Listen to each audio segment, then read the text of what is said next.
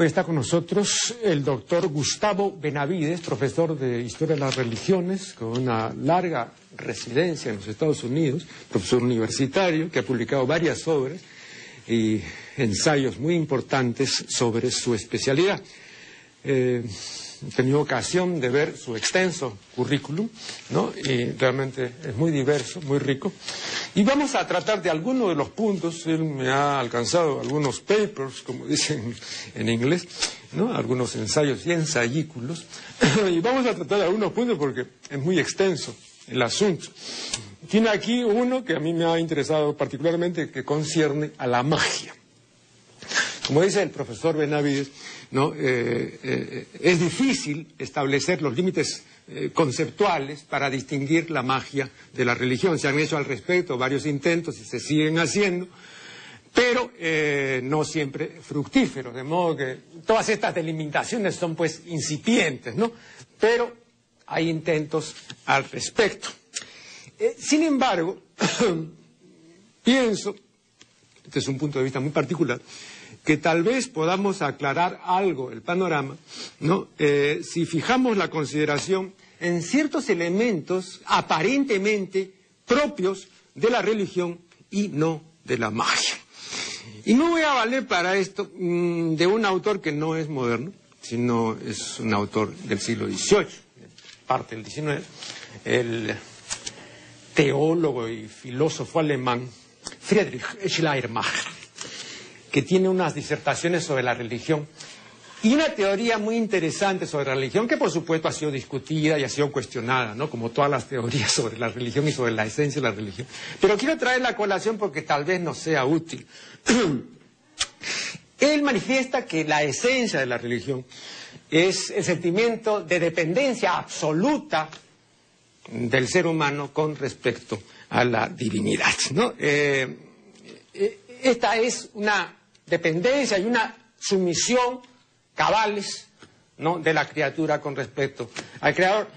Ni más ni menos que lo que significa eh, el vocablo islam, ¿no? o sea, la, sumisión total del hombre con respecto a la voluntad divina. ¿no? Eh, entonces, el sentimiento religioso islámico ¿no? es esa sumisión absoluta del hombre, que es un ser insignificante frente a un ser absolutamente extraordinario, que es, en este caso islámico, Alá. Bien, eh, ahora, ustedes se preguntarán, eh, los que no conozcan el punto, ¿no? Eh, ¿Qué se podría decir o qué decía este autor con respecto a la existencia de Dios? ¿No? pero para este planteamiento, la existencia de Dios no era un problema, en el sentido de un ser que exista en la realidad. No, porque dice este autor que basta imaginarse a Dios y basta que esta imaginación origine en mí un sentimiento de estar absolutamente a, merced y sumiso a este poder extraordinario de la divinidad y que este, ¿no? cambie mi espíritu y que este cambio modifique sustancialmente mi conducta y tenga yo una conducta recta y justa, ¿no? O sea, una conducta moral. Aun cuando, como dice Schleiermacher, ¿no? la moral eh, hay que distinguirla completamente de la religión. Puede ser un efecto, pero no es la religión, de modo que hay que distinguir bien ambas cosas. Bien, yo traía esto a colación Porque vea usted, profesor, si hay algo que a mi juicio el mago no tiene, es este sentimiento de absoluta dependencia con respecto a un ser absolutamente importante y omnipotente. ¿no? El mago, tal como yo lo veo, es un obrador de prodigios, es un agente, pero no es un sirviente ni un sumiso. ¿no? En cambio, el ser religioso, en esta concepción del Schleiermacher, sí es un ser pequeño, insignificante, que frente a la divinidad extraordinaria no es nada. ¿No? En el mago creo que hay una inversión de papeles. Este es un punto de vista que someto a su consideración. Entonces yo creo ver aquí una primera diferencia entre la magia y la religión y no sé cuál es su punto de vista.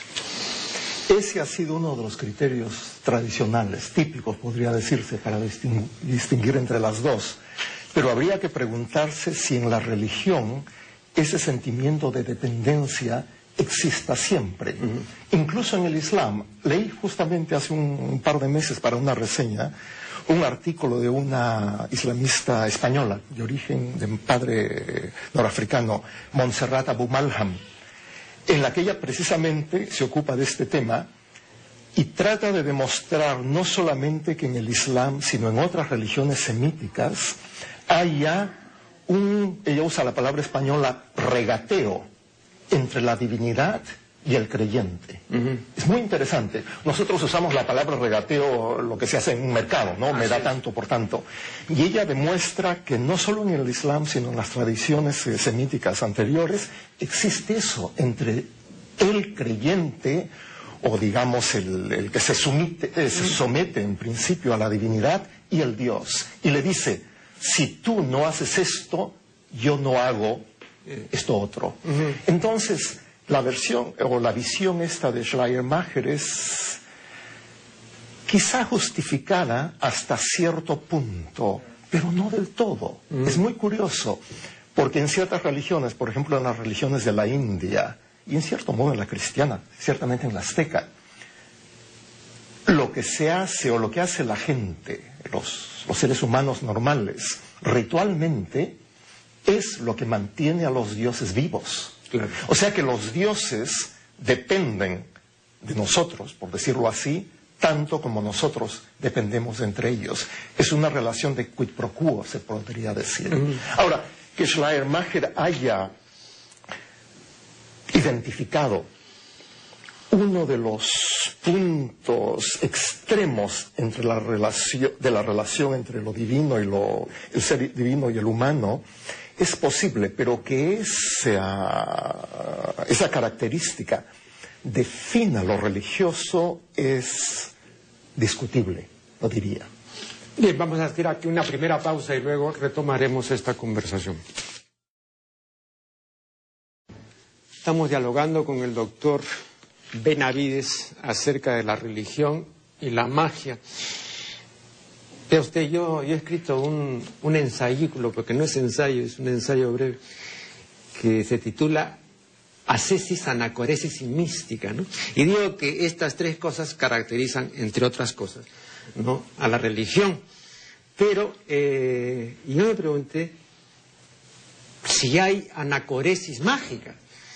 Y dije, no, no la podría haber, porque si hubiera un mago anacoreta, entonces no tendría clientela, ¿no? Entonces no podría practicar pues la magia, ¿no? En cambio, la anacoresis, ¿no? En diferentes formas sí está presente en el fenómeno religioso, ¿no? Eh, el mago, creo, puede ser asceta, ¿no? Puede ser, puede ser también a su modo místico, ¿no? Es decir, pues puede tener revelaciones, éxtasis, estados especiales, comunicación inmediata con los poderes ocultos, etcétera, ¿no? Este puede ser una forma de misticismo, ¿no? Pero no, no, no, no, conozco magos anacoretas. ¿Usted no cree que esta falta de anacoresis mágica sea un distintivo de, la magia en relación con la religión? Solo hasta cierto punto, porque uno podría, tiene usted toda la razón, que un mago necesita una clientela. Desde luego, como un cura o un sacerdote necesita una congregación, podría decirse. Pero podría entenderse que el momento de la anacoresis para el mago sea el momento de la preparación. Porque hay una relación indiscutible entre la anacoresis y, el asceticismo. el, separarse de, los semejantes de uno mm. es una tarea ascética. Y el asceticismo en muchas tradiciones, podría decirse quizá en todas, es la precondición para la magia en cuanto uno por no gastar ciertas energías, acumula otras. Entonces, mientras uno está separado, no lo es.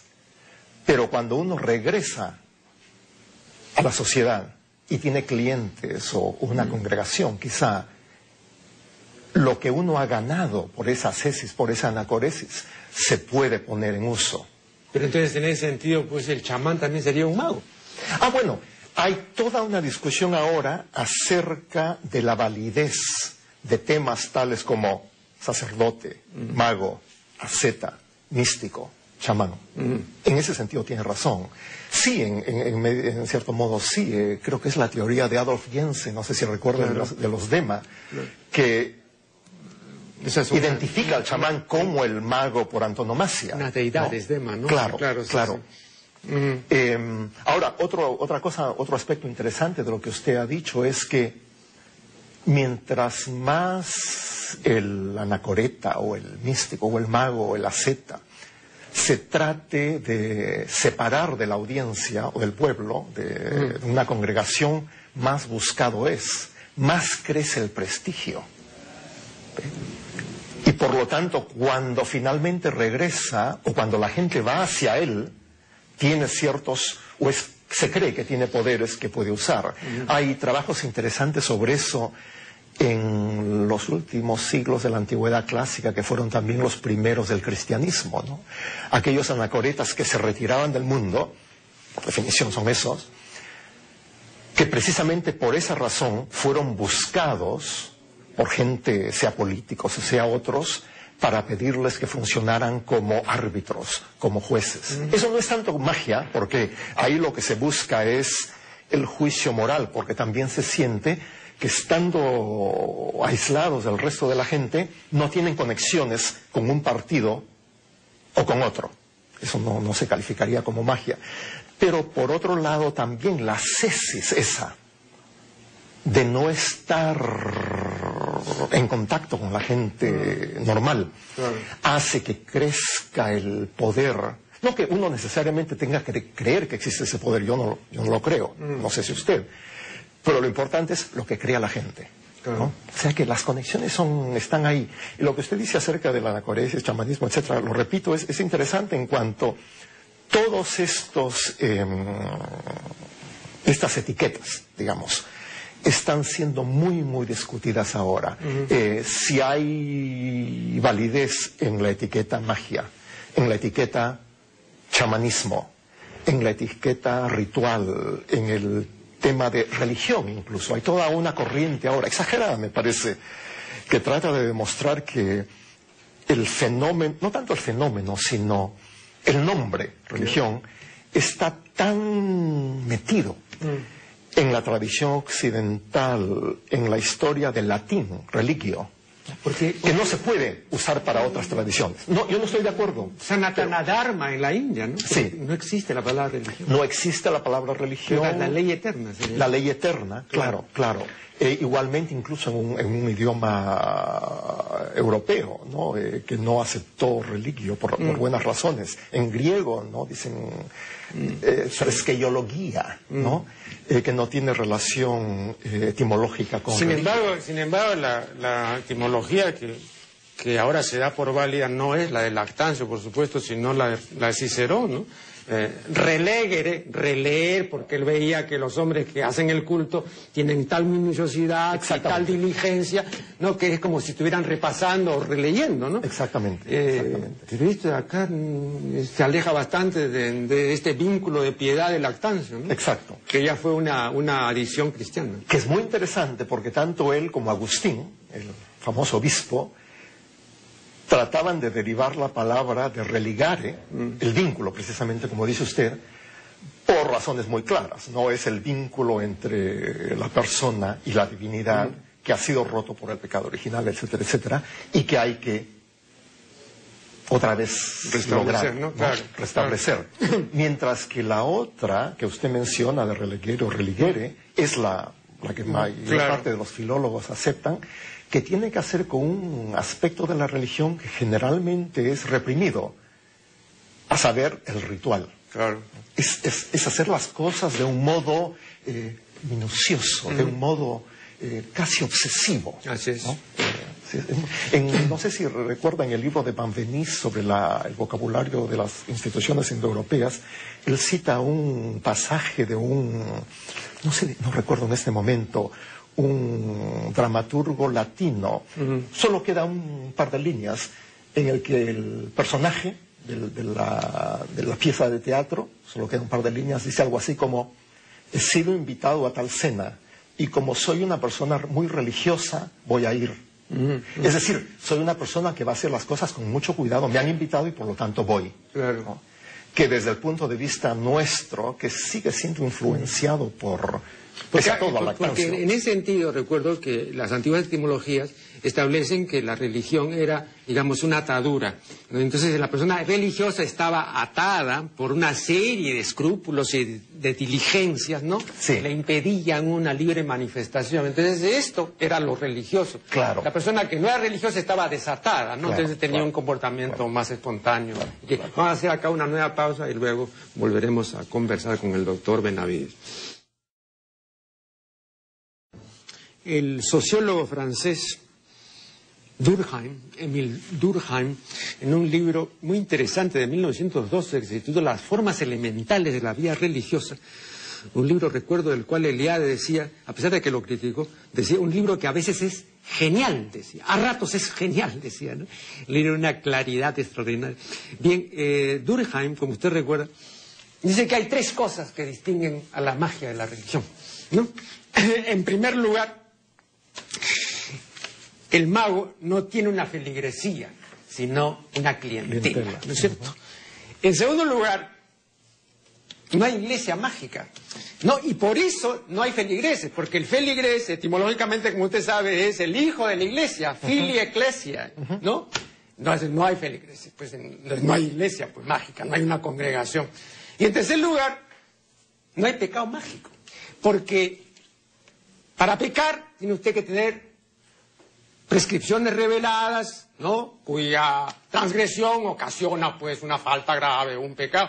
Pero la magia, tal como yo la entiendo, es una técnica, de modo que uno puede equivocarse pues al combinar los elementos de una pócima o al recitar un conjuro, ¿no? Puede equivocarse, pero eh, eh, esas son equivocaciones, pero no son, no son pecados en este sentido religioso. ¿Usted está de acuerdo en estas tres cosas? Solo hasta cierto punto, porque si bien es cierto que no hay una iglesia de la magia, se podría decir que en cuanto tanto el mago como el cliente, us- para usar su- la terminología de, de Durkheim y de Moss, eso viene de Moss, así ¿no? Em, tienen que compartir una cierta visión del mundo en el que se, se entiende la realidad en términos de la simpatía universal, en términos de armonía, en términos de la relación entre macrocosmos y microcosmos, en términos de la eficacia de ciertos rituales. Y en ese sentido, aunque claro, es bastante vago, podría sostenerse, se podría decir que hay una especie de iglesia en ese sentido. No en el sentido en el que hay una iglesia católica o anglicana o la UMA musulmana. Claro, Pero es, entiendo la, la, la, la, Pero no, pero, pero podemos, pero- ya que usted tocó este punto, aquí sí hay un aspecto que, mm, que podría acercar peligrosamente a la magia y a la religión.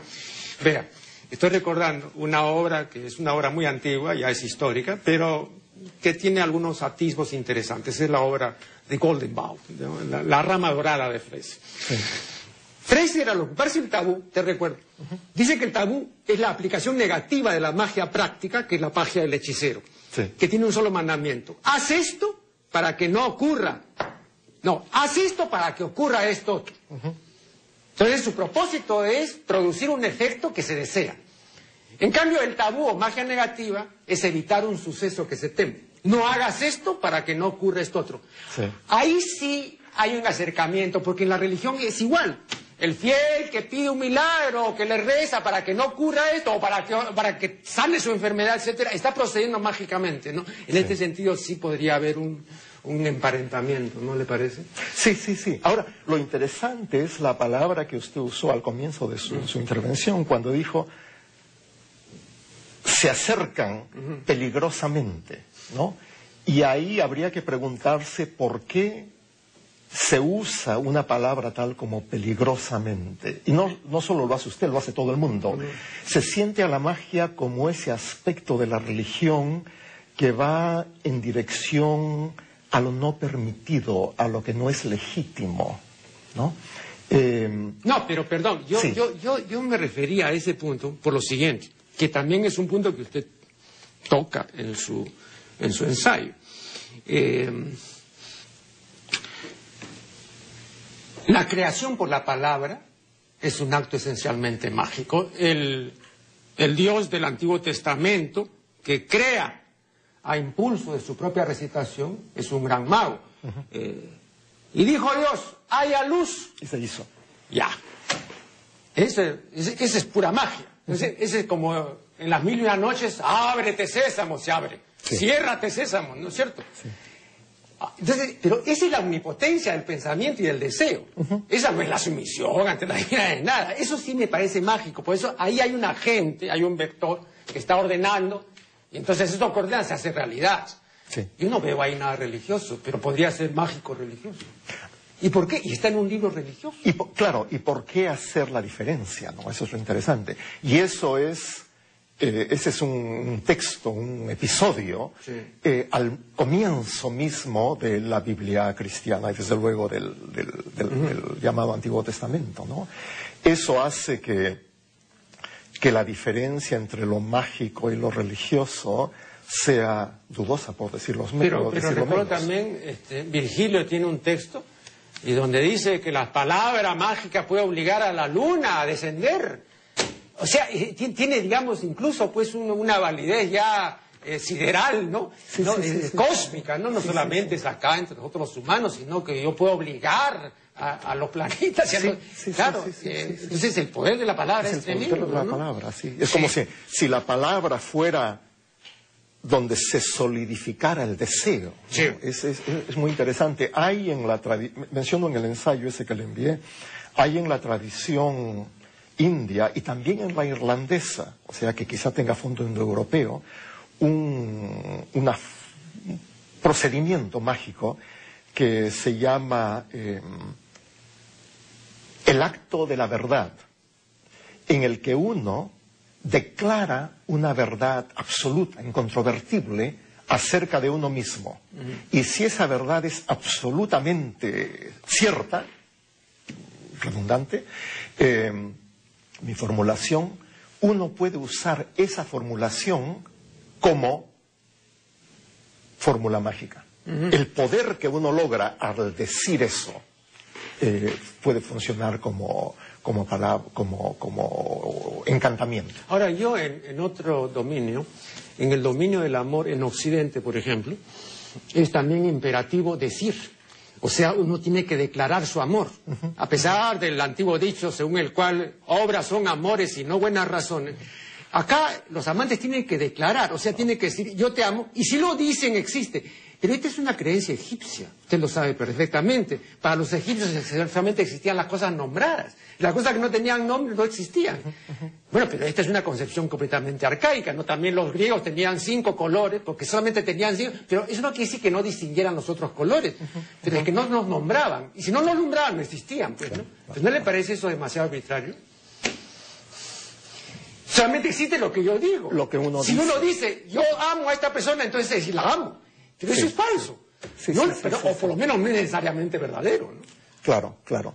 Pero uno al decirlo puede comprometerse de tal modo que uno ya no puede desdecir lo dicho. ¿no? Eh, por eso es la importancia del juramento. El momento en que uno dice ya ha cruzado en cierto modo una especie de Rubicón de- desde el cual no puede regresar. ¿no? Pero generalmente al decir algo también hay que hacer ciertas cosas. ¿no? no es solamente la palabra, sino hay sustancias, objetos, gestos, ¿no? Eh, to- toda una parafernalia Ya. mágica. ¿no? Vamos a hacer aquí una nueva interrupción brevísima y ya volvemos.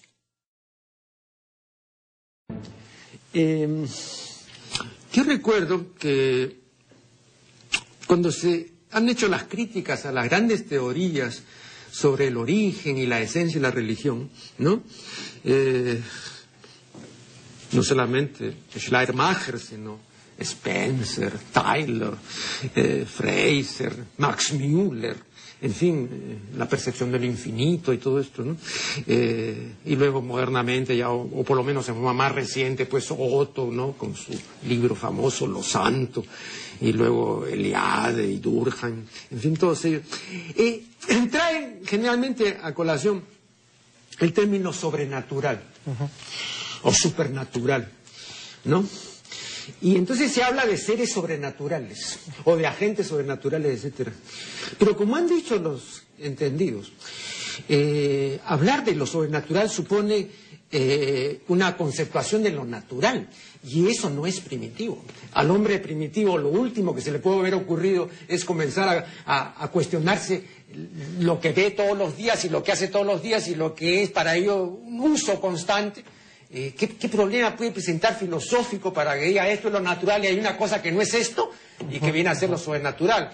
Este puede ser un desarrollo ya más abstracto, posterior, ¿verdad? Entonces, no podríamos originalmente hablar de, lo sobrenatural como opuesto a lo natural, pero sí, y esto quería someterlo a su consideración, de ciertos fenómenos de energía, o cierto, lo que llama de las cratofanías, ¿no es cierto?, de poder, ¿no es cierto? Eso sí son, cosas que no son conceptualizaciones, sino son cosas palpables y visibles que pueden estremecer pues al, hombre eh, llamado primitivo, ¿no? ¿Usted cree que este hombre se preguntó por estas cosas que nosotros abstraemos y que más bien tal vez fue impactado por ciertas cosas de la naturaleza, ¿no? que lo llevaron a imaginar otras cosas? Es muy, muy difícil contestar eso. Em, se ha mantenido generalmente que los llamados primitivos viven en una realidad en la que no se puede hacer distinciones entre lo natural y, sobre lo sobrenatural que presuponen cierto nivel de abstracción, etcétera, etcétera, eh, y que por lo tanto la misma, la mera noción de, lo sobrenatural es, más reciente. Es posible, no puedo, no puedo dar una respuesta cierta, a ciencia cierta. Me parece, sin embargo, que aun cuando no exista una terminología para referirse a lo sobrenatural, no importa a qué nivel de cultura se encuentre, mm. sea una persona o un grupo, para que uno pueda hacer ciertas distinciones entre poner la semilla en la tierra y saber que va a germinar dentro de unas semanas o unos meses, y decir unas palabras y esperar que funcione. Eh, no estoy del todo convencido que se necesite la palabra para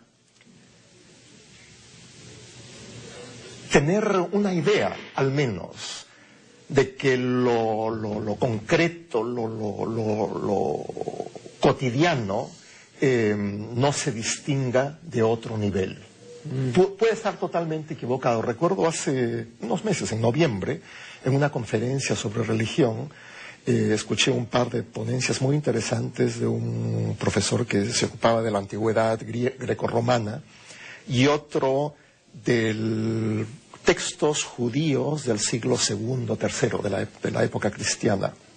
Y el profesor eh, eh, que se encargaba de la época clásica demostraba que, en, griego no existe un vocablo que se refiere a lo sobrenatural.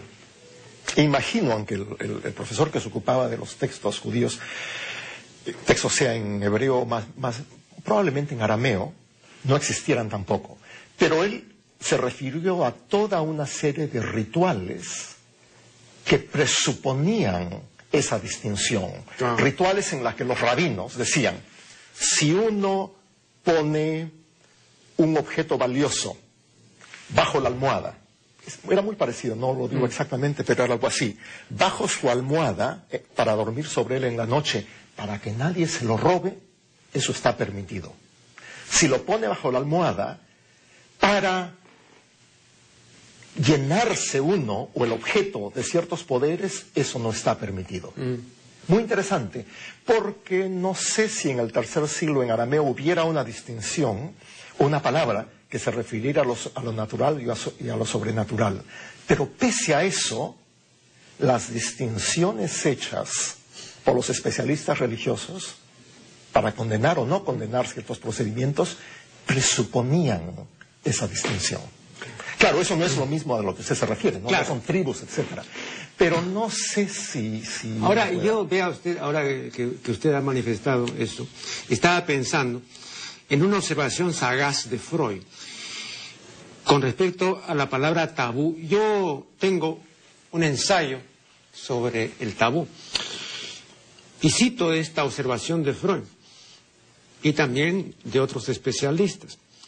Josué de Castro, por ejemplo, dice que la palabra tabú, y tiene razón, es intraducible. Y Freud dice, efectivamente es intraducible. Y es intraducible porque ya no tenemos la noción correspondiente.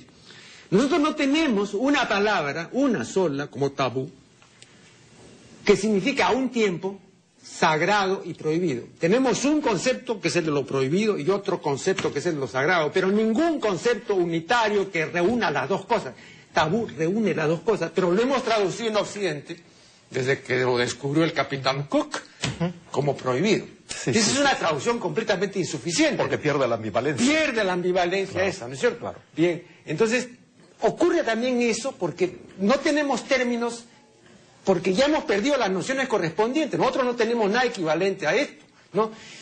Yo recuerdo, y el religiólogo Reinach en su famosa obra esta, muy antigua, Orfeo, ¿no? Hablando del tabú decía, en la Biblia está el primer tabú que ustedes pueden ver con toda claridad. Hay un momento en el Génesis, ¿verdad? En el segundo capítulo, me parece, cuando Dios prohíbe al hombre que coma del fruto de determinado árbol porque si come de ese fruto morirá.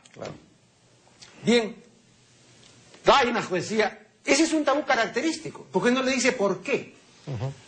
Le anticipa el resultado de su transgresión, pero esa es una anticipación de resultado. Si tú comes, entonces morirás, pero no le dice, no comas porque el fruto está envenenado. Esa sería una razón. Claro. Simplemente se lo prohíbe. Ahí está, ese es un tabú característico. O sea, es una prohibición sin por qué. Pero solamente está en el ámbito de la prohibición. Esto de ahí no tiene, salvo que sea el contexto de lo sagrado, ¿no? Pero no tenemos ya, por eso le digo yo, no tenemos esto, eh, esta fuerza que tiene el término original y, nos resulta entonces difícil, porque yo también quería traer a colación, porque veo que usted no lo menciona, supongo que tendrá sus razones teoréticas muy importantes, pero por ejemplo, eh, un término que en una época, yo también he estudiado este, este vocablo, eh, incluso todos los equivalentes eh, transculturales, el mal, ¿no? Bueno, Codrington lo, lo, describió este, hace muchísimo tiempo. Pero se han encontrado equivalentes de esto que vendría a ser una especie de concepto de energía impersonal o algo así. No es Dios, ¿no? Eh, pero, pues, este, hasta con la suerte se le puede emparentar, ¿no? Con el destino, no sé, con, con, 20 cosas, ¿no? Entonces también estamos en un terreno donde es difícil lograr algún tipo de precisión. Totalmente, totalmente. Comenzando por lo que dice acerca del tabú, hay que, hay que considerar también que la prohibición esa de, que hace el Dios del, mm. de, de, Israel, en el fondo es una invitación, ¿no? Porque, ¿cómo de otro modo, si no fuera por el azar, eh, hubieran Adán y Eva descubierto ese árbol y comido de esa fruta si no hubiera sido identificado y les hubiera sido, dicho no coman de él. Es, interesante verlo desde el punto de vista de narrativa. Es lo que mueve la narrativa. Si no, todos estaríamos todavía en el paraíso terrenal hasta este momento. No, no habría habido necesidad de nada más. Pues era casi obligatorio. Es obligatorio. Es como decirle a un, a un par de niños antes de salir de la casa, miren, en ese jarro hay unas galletas, ¿no? Pero por favor no las toquen. Es una invitación a que lo hagan y eso es lo que mueve la historia que después requiere desde el punto de vista cristiano la redención, etcétera, etcétera, etcétera, ¿no? Ahora, lo que dice usted eh, acerca de la pérdida de la ambivalencia religiosa es totalmente, es totalmente cierto. Aunque claro, hay, hay, hay vocablos tanto en griego como en latín, que se refieren a eso, ¿no? Por ejemplo, declarar a alguien sáquero, sacher, claro. es declararlo sagrado, declararlo de los y maldito. Y maldito, y es ponerlo, precisamente, ponerlo fuera de la ley. Cualquiera lo puede matar en el momento en que lo vea. En, latín también altus, ¿no? Dice alto y bajo. Claro. Sí, eh, Freud tiene el famoso artículo esto sobre las palabras eh, este, antitéticas. claro. Es, Va a hacer acá un nuevo corte y ya volvemos. Rápidamente vamos a abordar un punto eh, fundamental que también desarrolla el profesor Benavides y que se refiere a la violencia, a la destrucción y a la religión y los preceptos de la religión.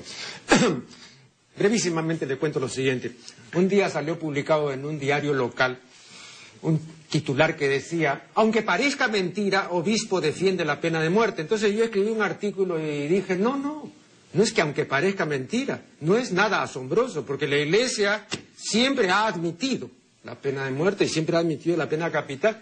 Y dije incluso citando el antiguo eh, Código de Derecho Canónico, ¿no? de 1917, eh, que los profesores de Salamanca que comentaron el código, eh, ilustres profesores salmantinos, llegaban a decir, lo recuerdo perfectamente, que incluso el Papa tenía el derecho de imponer la pena capital a los delincuentes súbditos suyos, pero que no tenía la capacidad de hacerlo porque no tenía el poder secular que antes la Iglesia tuvo.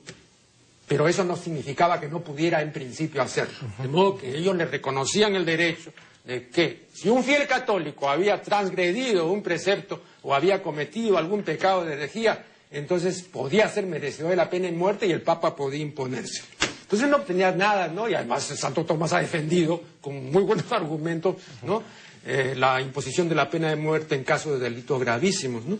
Bien, entonces eh, la Iglesia, por lo menos la Iglesia Católica, no se ha distinguido, pues, justamente por, por su pacifismo ni nada, ¿no? Creo que eh, hay múltiples ejemplos de lo contrario. Pero ahora está viviendo el mundo toda una ola muy creciente de, fundamentalismo, y no solamente de fundamentalismo islámico, sino también fundamentalismo norteamericano. Yo quisiera que usted, con esa gran capacidad didáctica que lo caracteriza, eh, nos hable sobre el particular. Bueno, comenzando por lo de la pena de muerte, la Iglesia, usted tiene totalmente la razón, ¿no? Eh, incluso ahora Pese a que el Papa se haya opuesto a la guerra contra Irak, la guerra esa criminal que empezó Bush, eh, y, otras, y otras medidas, la Iglesia americana ha amenazado con no dejar participar en los sacramentos a los políticos católicos que voten en favor del aborto, pero no aquellos que votaron en favor de la guerra, pese a que se hayan opuesto cuando llegó el momento de usar la última fuerza que tienen, o la más importante, lo que los caracteriza, su razón de ser, lo sacramental, la usan para ciertas cosas y no para otras. Eh, tiene, toda la razón.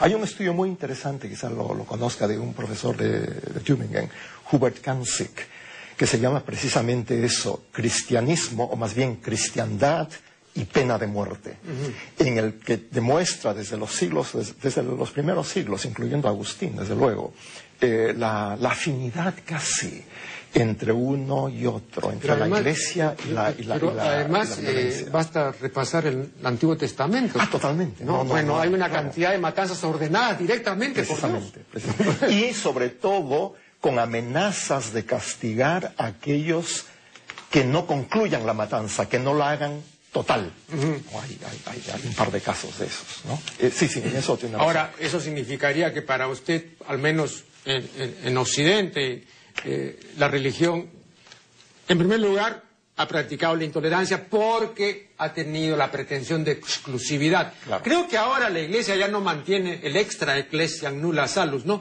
Pero en una época lo mantuvo. Y recuerdo también que antes había una orgullosa divisa de la Iglesia Católica que Fraser dijo que con toda razón no pertenecía a la Iglesia Católica. Usted recuerda, quod semper, quod ubique, quod ad omnibus, lo que rige siempre, lo que rige en todas partes y, lo que rige para todo el mundo. Para todo el mundo. Esa divisa, dice Fraser, corresponde a la magia, que es el único credo católico universal. Eso, pero no corresponde a la Iglesia. Y sin embargo, la Iglesia pretendió eso. Ahora, esa me parece una funesta pretensión, ¿no? Porque si uno pretende tener la verdad exclusiva, Cristo no dice este es un camino, este es el camino. Este es un principio de intolerancia, pues. Entonces, ¿qué cosa quiere? Los que no están conmigo están contra mí. Contra mí. Y los escupiré. Claro. Entonces, claro. entonces, algo que no se puede resolver.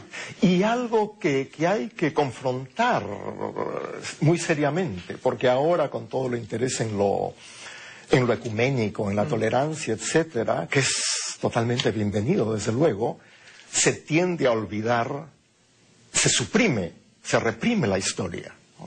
Y podría decirse que, lo que caracteriza a las religiones, o en todo caso a ciertas religiones, es la intolerancia, es, la necesidad de, de crear, en primer lugar, y de mantener a toda costa ciertos límites, ciertos límites, fronteras, eh, delimitarse de algún modo. Y no hay modo de evitar eso, no hay modo de evitar eso, me parece. Yo un día estaba eh, conversando aquí con el profesor Juan José Bustamante, que es nuestro principal especialista en budismo, y le decía, por ejemplo, ¿qué diferencia con el budismo? Bueno, hay muchas diferencias, pero mm, Aldous Huxley tiene un libro que se llama The Perennial Philosophy. Es una reunión de textos muy interesantes, ¿no? Y, ahí hay un texto del budismo mahayánico, ¿no? Donde dice, Buda nunca predicó la verdad, porque pensaba que vosotros tenéis que descubrirla por vosotros mismos. Eso no podría decir nunca, pues un cristiano, ¿no? E, esa es una actitud que jamás podría decir un cristiano, porque se sabe que hay alguien que sí predicó la verdad. Claro. Lo otro es una opción y es una búsqueda. ¿No? Tampoco es una salvación, como me decía el profesor, porque en el budismo no hay esta concepción de, salvación, ¿no? Sino de liberación de las cadenas de la ignorancia, de la transmigración, etc. Pero acá nosotros tenemos que salvarnos. Y estamos manchados con el pecado original. De modo que es una concepción también completamente distinta, ¿no? Claro, claro. Ahora, por otro lado, bueno, en primer lugar, empezando con lo de Buda. Buda, además, según se, se piensa, uno no sabe exactamente qué es lo que dijo, antes de morir se negó a consagrar a un sucesor. Dijo que su doctrina, Dharma, iba a ser su sucesor. Ahora, pero en realidad, en el budismo mahayana, por ejemplo, hay la búsqueda esta de la liberación, no solo de la liberación, sino de la salvación. Y algunos budas y bodhisattvas funcionan como salvadores, como redentores, como en el cristianismo. O sea, que hay que distinguir, por un lado, la doctrina casi incorpórea. Pero en el Zen, que es una prolongación del Mahayana, no hay esa, esa salvación. Pero por otro, sí, pero por otro lado, como ha sido estudiado últimamente, ha habido mucha complicidad, se podría decir, entre el Zen y el militarismo japonés, ya que estamos ah, hablando ah, bueno, de... Samurai. sí, incluso tan cercanamente a nosotros como en la Segunda Guerra. Mm. Suzuki mismo, Hisamatsu, estuvieron metidos hasta el cuello en la ideología imperialista, Hisamatsu sobre todo, en la ideología imperialista eh, que llevó al Japón a la Segunda Guerra. Tucci, al que usted mencionó mientras conversábamos, estaba en eso también. Eh, muy, muy interesante. O sea que hay que distinguir lo que el fundador ha dicho o se presume haya dicho y las interpretaciones, la, la, la, la, historia posterior de una religión en cierto modo tan pura, tan, tan tolerante como el mm. budismo. ¿no? Porque sobre todo en el Mahayana también tienen el concepto este de upaya, ¿no? Em, las acciones que uno toma para lograr que otro se salve. Mm. Y esas pueden incluir la violencia. O sea que en todas en todos sitios se cuecen habas, se podría decir. claro. Eh, quisiera preguntar al señor coordinador de cuántos minutos disponemos. Ah, solamente disponemos de un minuto.